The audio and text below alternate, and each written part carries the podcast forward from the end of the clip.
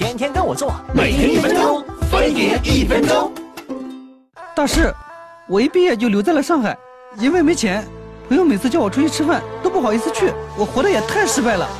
你有一份能让你留在上海的正式工作，一群时常念着你的好朋友，你已经很富有了呀！操！我他妈等你帮我职业规划、理财建议呢，听你这么一说，我直接用爱发电得了。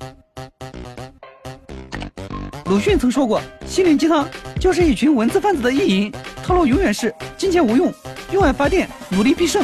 如果结尾能加上点金句，这就是米其林三星。真相、逻辑那都是屁。东拼西凑个故事，强行安排个好结局，最后卖个情怀，这种没诚意的窒息文学，就是对我们读者智商品味的双重侮辱。同样是去公司面试，老板说不许打开盒子，有人打开了，拿到了放在里面的工作 offer，有人坚持没打开也能被录用。前者说做人要勇于打破常规，后者则教育我们做人要守承诺。呸！你说谁长得好看就录取谁，我也许还会信。这就算了，具体问题具体分析嘛。但有些鸡汤就是纯害人了。就说票圈流行的医疗鸡汤，某大爷得了绝症，想着反正也没救了，不如在生命最后放纵一下。结果游着山玩着水，绝症竟然痊愈了。旅游散心包治百病，那医生们干脆集体改行当导游得了。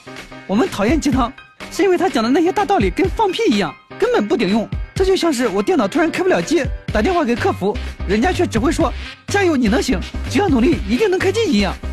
要说多少遍你们才能记住？我要的不是一碗有温度没卵用的鸡汤，老子要吃肉。我看上了个医学院的妹子，怎么撩？在线等，急。你说你有病就行了。